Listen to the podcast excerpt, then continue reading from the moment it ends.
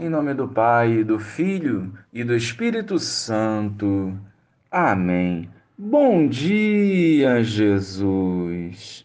Livrai-nos do mal e conserva-nos em vosso caminho, testemunhando tuas maravilhas, mesmo em meio às adversidades do dia. Conduza-nos na estrada rumo ao céu. Amém. Naquele tempo, disse Jesus aos seus discípulos: tenho ainda muitas coisas a dizer-vos, mas não sois capazes de as compreender agora. Quando, porém, vier o Espírito da Verdade, ele vos conduzirá à plena verdade. Pois ele não falará por si mesmo, mas dirá tudo o que tiver ouvido. E até as coisas futuras vos anunciará. Ele me glorificará, porque receberá do que é meu e vô-lo anunciará. Tudo o que o Pai possui é meu. Por isso, disse o que ele receberá e vos anunciará é meu. Louvado seja o nosso Senhor Jesus Cristo, para sempre seja louvado.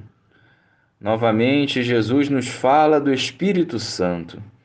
Somente movidos pelo Espírito da Verdade poderemos perseverar nesse caminho proposto por Jesus, que nos levará à eternidade.